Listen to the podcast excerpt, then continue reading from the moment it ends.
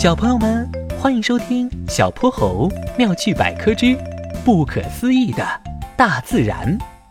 马爷爷的神奇果树。秋风轻轻地拂过小泼猴的发间，阳光洒满了院子里的每块青砖石。爷爷，看招！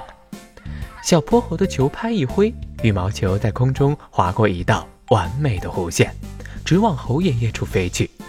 猴爷爷伸手一挡，球又落回小泼猴的前方，两人你来我往，打得不亦乐乎。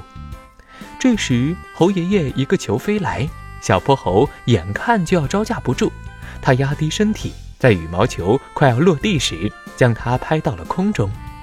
接着，小泼猴又用尽力气，重重一击，羽毛球飞得又高又远，直接越过了围墙。落到了邻居马爷爷的院子里，小泼猴直直地盯着院墙。哎呀，球被我打到隔壁去了。没事，你马爷爷在家呢，你去把球捡回来吧。啊！小泼猴走到马爷爷的家门口，大门敞开着，马爷爷提着水壶，正挨个给院子里的植物浇水。马爷爷，小泼猴来了。我刚刚正在和爷爷打羽毛球呢，一不小心打到这儿来了。马爷爷四下看了看，白色的羽毛球静静地落在花坛里。是这个吧？是的，谢谢马爷爷。对了，我摘几个苹果，你拿回去吃。院子左侧的果树长得很茂盛，它的枝叶已经伸出了围墙，向路人展示它的勃勃生机。红彤彤的苹果像一盏盏小灯笼，高高的挂在枝头上。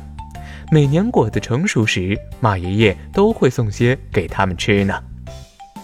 等等，马爷爷，这里之前不是种着梨树吗？怎么变成了苹果树呢？难道我记错了？小泼猴仔细打量着这棵树，不过它的大小看起来倒是和之前差不多。是原来的梨树啊！